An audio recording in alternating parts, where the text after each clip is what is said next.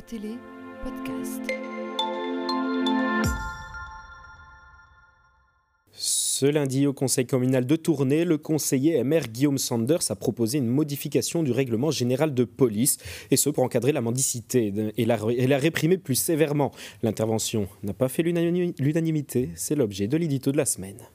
Et oui, Guillaume Sanders souhaite modifier les articles du règlement général de police de la ville relatifs à la mendicité, à la consommation de boissons alcoolisées dans les lieux publics et aux animaux.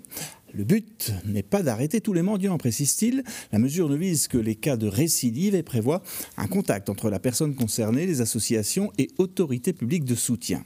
Le conseiller justifie ce durcissement des règles par le fait notamment que, je cite, l'action des acteurs de terrain est primordiale mais malheureusement insuffisante pour endiguer le phénomène.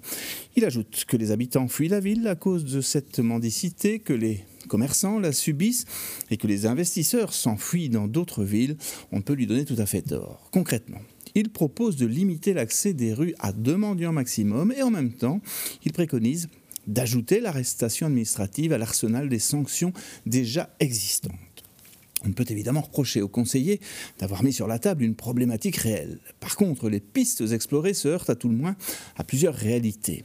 La réalité légale. Tout d'abord, depuis 1993, la mendicité n'est plus un délit. La dépénalisation de la loi du 27 novembre 1891 relative au vagabondage et à la mendicité induit que l'on ne considère plus le pauvre comme un, un délinquant qu'il faudrait punir.